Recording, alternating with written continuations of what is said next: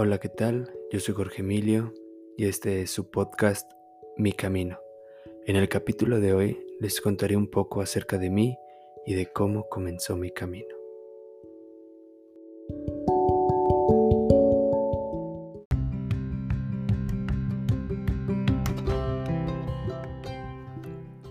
El camino de la vida no es lo que yo pensaba, no es lo que imaginaba, no es lo que yo creía Conforme fui creciendo, me fui dando cuenta de, diferentes cosas, desde el simple hecho de que las cosas son más caras cuando uno las empieza a comprar, hasta cómo una persona puede romperse por no expresar el cómo se siente y aquí fue donde comenzó mi camino.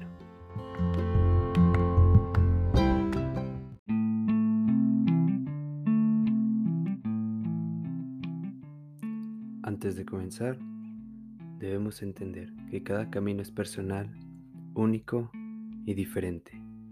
El mío comienza un sábado por la tarde del 2020. Yo en mi bicicleta, la música sonaba en la modalidad descubrimiento semanal en esta aplicación de Spotify. Entonces, mientras Spotify me recomendaba canciones, el viento soplaba en mi cara y la música sonaba, eran principios de mayo, yo estaba a dos cuadras de mi casa. Tenía puestos mis lentes oscuros y mientras prestaba atención a lo que la canción decía, de pronto comencé a llorar. Al principio cuestioné mis lágrimas, porque estaba llorando. No tenía ningún motivo aparente para llorar. Incluso me reclamé un poco. Llegué a mi casa, metí mi bicicleta en mi cuarto, dejé los lentes sobre mi escritorio, cerré la puerta Apagué la luz, me tiré sobre la cama y seguí llorando. De pronto dejé de llorar. ¿Cómo iba a poder seguir llorando si incluso yo ya me había regañado?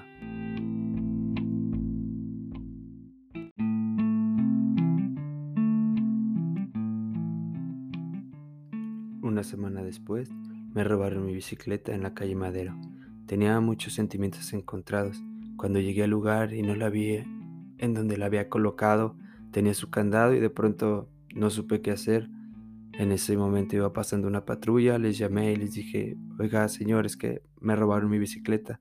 A lo que los policías solamente me cuestionaron, me dijeron que ya habían pasado el reporte y al final no pasó nada. Yo tenía muchos sentimientos encontrados ya que Tenía esa bicicleta desde la preparatoria, me acompañó durante todas las aventuras de preparatoriano, durante la universidad, me llevó a mi primer trabajo, a mi segundo trabajo, a mi tercer trabajo, incluso al trabajo que tenía en ese momento. Y otra vez no me permití llorar, no me permití sentir de manera correcta todo lo que en ese momento mi mente me decía. De nuevo me reprimía.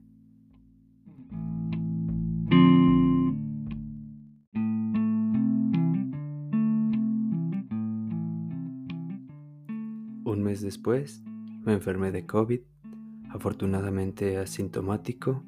Durante este tiempo no pasé tan mal la cuarentena ni el encierro, ya que me sentía enamorado durante esos momentos tan enamorado que incluso escribí un pequeño libro. Si quieren una copia, solo díganme, les puedo vender su copia autografiada por el autor con dedicatoria y todo incluido. Esta es publicidad no pagada.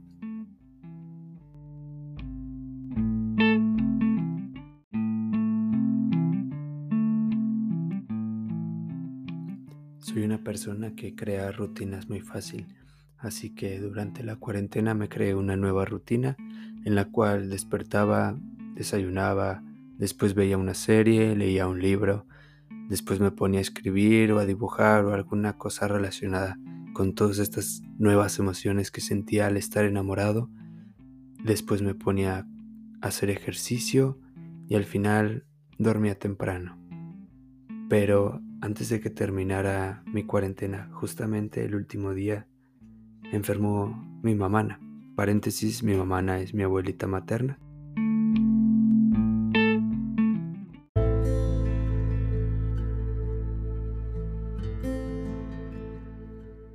El día siguiente que fui a verla, era domingo, fui con doble cubrebocas, careta, guante, gel antibacterial, todo, todas las recomendaciones que me habían dado mis doctores. Y fue cuando me dijeron que había sufrido un infarto. Pasé a verla y ahí estaba, recostada en su cama.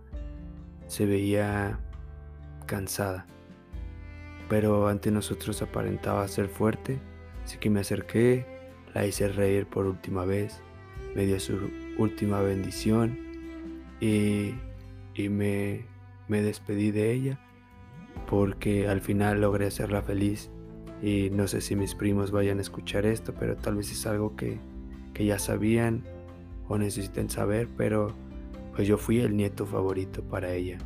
Así que fue para mí muy importante el poder verla por última vez, ya que en la noche anterior incluso le había escrito una carta en la cual decía y expresaba que necesitaba verla, necesitaba estar con ella para poder despedirme y poder decirle por última vez que la quería.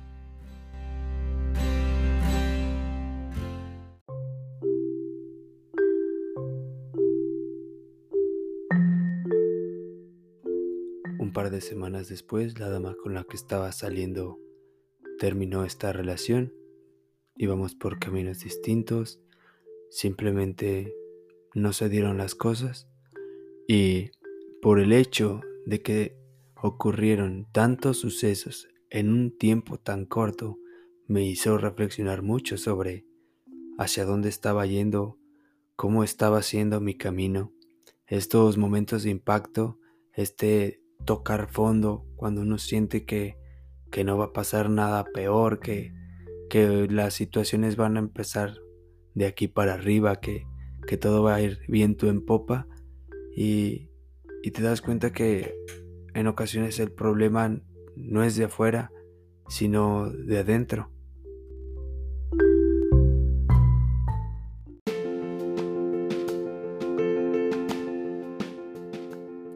Ese fue el día que me sentí más fuerte, porque me acepté con sentimientos. Ya no iba a poder solo. En ese momento no me iba a bastar un échale ganas o un no estés triste, que son frases que han ayudado a un total de cero personas.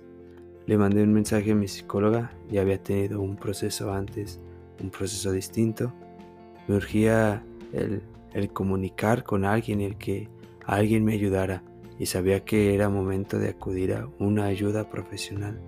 También hice una cita con mi nutróloga porque sentí que el cambio debía ser completo, debía ser totalmente renovador.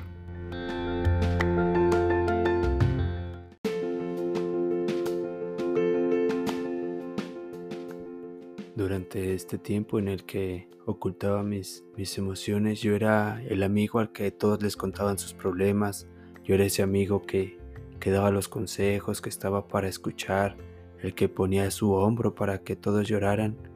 Pero, ¿quién estaba para mí? Tenía personas, pero yo no me animaba a, a confiar en ellos o a contarles mis problemas. Fue entonces cuando, acudiendo a terapia, mi psicóloga me dio mi nuevo mantra de vida, que lo tengo anotado sobre un pizarrón en mi cuarto y está justo enfrente de mí, el cual dice, que no puedo sonar en otros lo que debo sonar en mí. Y cuánta razón tiene. Durante todo este tiempo yo no, no daba más que los consejos que en ocasiones me estaba dando a mí mismo.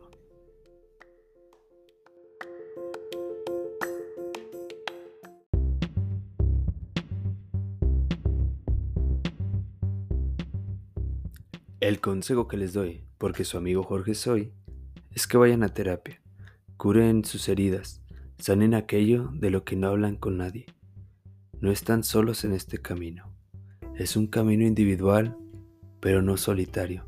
Siempre habrá alguien ahí para escucharnos, para entendernos.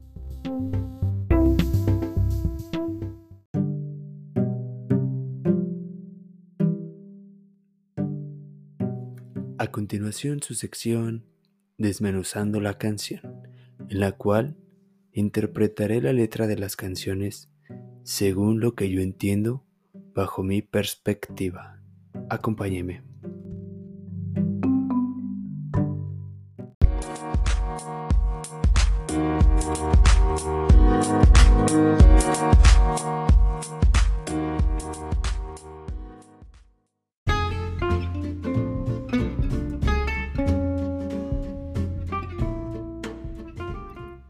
La canción se titula La Marcha de los Tristes, interpretada por Longshot. Esta canción salió el 6 de diciembre del 2019.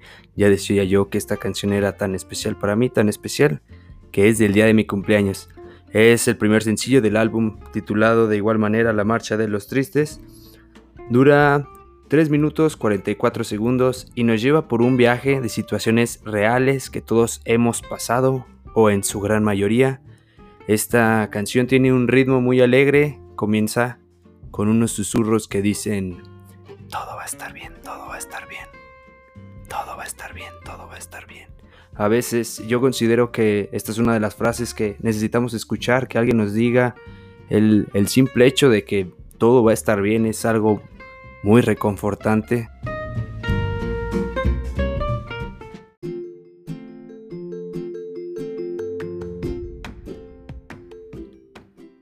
¿Por qué tendría que preguntarme quién soy? Después de los 30 parece patético. No me basta cerciorar leyendo la credencial. A esta edad tendría todo bajo control, mas no.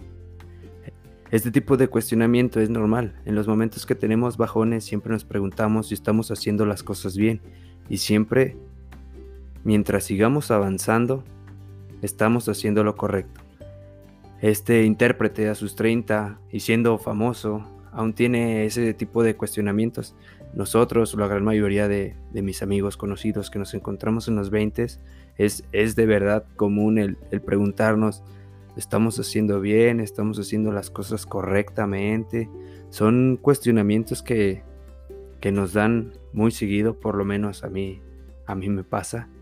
Y, nos empieza a hablar de, este tipo de cosas que, no normalizamos el, hecho de expresarlo con las personas, el cuestionarnos si vamos haciendo las cosas de la manera adecuada, pero al final de cuentas, ¿cuál es la manera adecuada?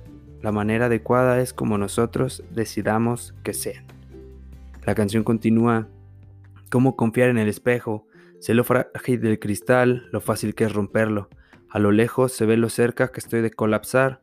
Me esfuerzo en sonreír, no se vayan a preocupar pues mí, por mí. No, no estoy bien, gracias. Aquí nos empieza a hablar de su ansiedad. Él sabe que está al borde del colapso. También nos habla de cómo intenta disimular al esforzarse por sonreír. Aquí está disfrazando sus emociones. Mucho cuidado, ya lo hablamos durante el capítulo. Y quiero decirles que simplemente no siempre hay que ser felices. Esta publicidad barata que, que nos vendieron durante esta época de redes sociales en las que todos se muestran muy felices, hay que normalizar las demás emociones, ya que no siempre podemos ser felices. Hay veces que estamos enojados, veces que estamos tristes. Eso es muy normal. Tenemos muchas emociones y todas hay que sentirlas. La canción continúa, el carrusel no se detiene, no le importan tus náuseas, aprieta el caballo, siéntete afortunado. Hay gente en fila y otra que no juntó ni para su entrada un par de nudos en la espalda y fuera escombros. ¿Quieres el mundo? No soportas el peso sobre tus hombros. No eres un hombre, eres un niño y uno tonto pronto, pronto afronto. Solo, soy solo un estorbo. Aquí empieza a echarse culpas, empieza a hacer de menos, que tener cuidado con cómo nos hablamos, muy peligroso. Otro día que me siento perdido y nadie en el mundo lo parece notar, quisiera saber cuál es mi cometido y si de casualidad, de casualidad, está a mi alcance la felicidad. Este autor nos dice que se siente solo, piensa que nadie notará lo que siente. Aquí uno de nuestros mayores problemas de los tiempos, como ya les dije, la, falsa publicidad de, de la felicidad que creemos que siempre hay que ser felices y que estar trabajando constantemente en ello. No, no, chavos, no como dice la Chavis, no, chavos, no. Simplemente hay que disfrutar cada momento, cada emoción, cada sentimiento. Lo que sentimos, lo sentimos por algo. Y eso, de verdad que hay que disfrutarlo.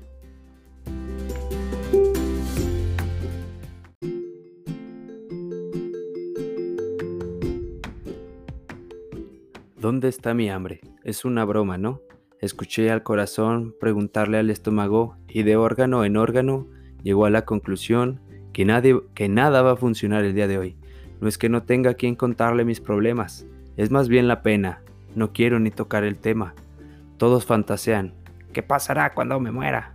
Flotando de forma etérea sobre la pandilla entera. Y aquí, de fondo se escucha el grito de ¡Ayuda! En esos días de bajón en los que solo pensamos en que nada va a salir bien y de verdad es que esos días simplemente son pensamientos negativos lo que nos rodea, que todo va a estar mal, aparte de que, de no es que no tenga quien contarle mis problemas, es lo que sucedía conmigo, en esta parte me identifiqué mucho y yo tengo muy buenos amigos que están para escucharme, pero hay ocasiones en las que pues me daba pena, no estaba acostumbrado a exteriorizar mi sentir. Aquí hace una pequeña referencia a los pensamientos suicidas cuando, cuando empieza a mencionar el todos fantasean qué pasará cuando me muera. Y después repite coro, otro día que me siento perdido y nadie en el mundo lo parece notar. Quisiera saber cuál es mi cometido y si de casualidad, de casualidad, está a mi alcance la felicidad. Continúa con un cierra el pico. Eso me dijeron desde chico. Los hombres no lloran, solo los maricas. Solo las mujeres van, piden ayuda. El mundo es un lugar muy duro, mijo. No te quepa duda. Y aquí, en esta parte, tenemos uno de los mayores problemas de suicidio. El machismo y la masculinidad tóxica que no nos permite expresarnos. Que los hombres no pueden llorar, que se deben aguantar como machos. Y eso no deja nada bueno. Debemos aprender a comunicarnos y decir lo que sentimos y cómo nos sentimos. A veces solo necesitamos ser escuchados, ni siquiera algún consejo, solo poder liberar la carga. Y esto es algo que la mayoría de, de los hombres hemos pasado, que no estamos acostumbrados a hablar sobre cómo nos sentimos, no tenemos la confianza porque pensamos que las personas se pueden burlar. Y yo tuve la fortuna de acudir a, a pedir ayuda con una profesional, he estado en terapia, en este momento tengo alrededor de 8 o 9 meses y la verdad es que me he sentido mucho mejor desde el primer día.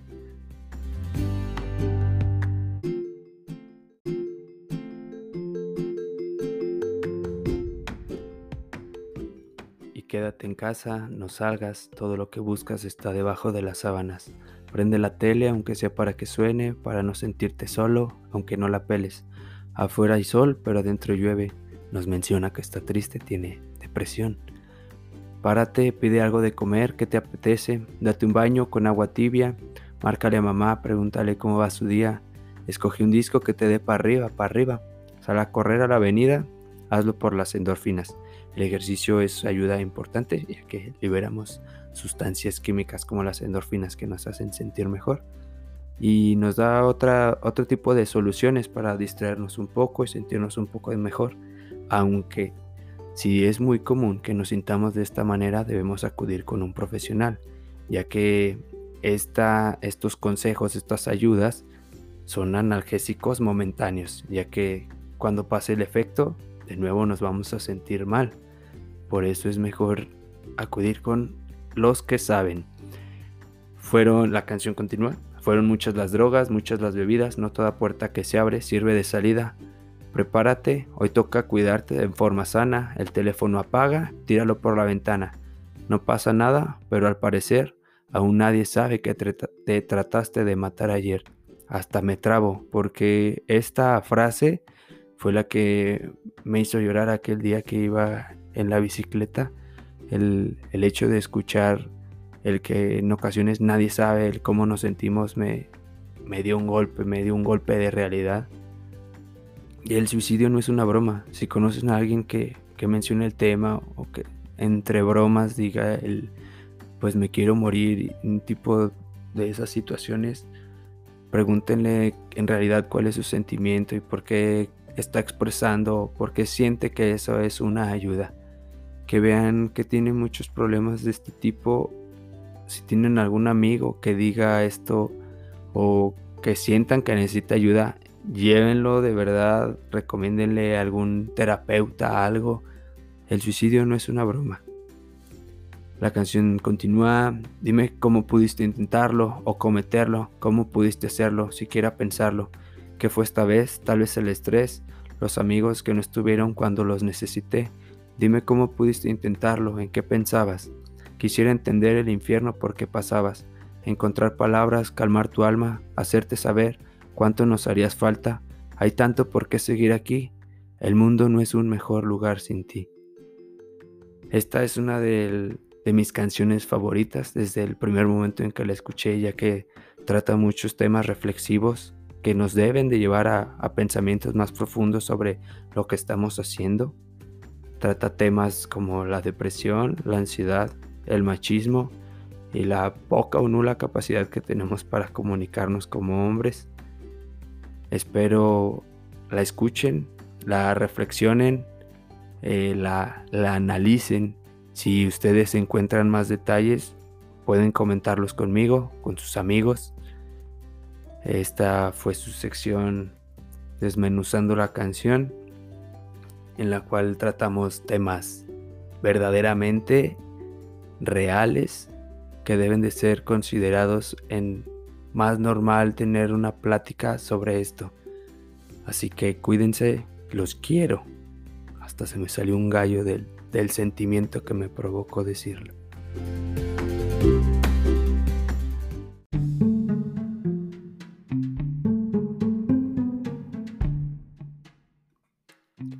Por último, quiero leerles una frase del libro Déjalos ir con amor, la aceptación del duelo, de la doctora Nancy O'Connor. Esta frase dice así, nuestras emociones son parte de nosotros. Al reconocerlas y poseerlas, alcanzaremos nuevos niveles de sensibilidad, amor y autoconocimiento. ¿Qué tal, eh? Muy bonita frase, me gustó mucho porque es algo que no hacemos, algo que no tenemos normalizado, porque normalmente nos la pasamos disfrazando nuestros sentimientos.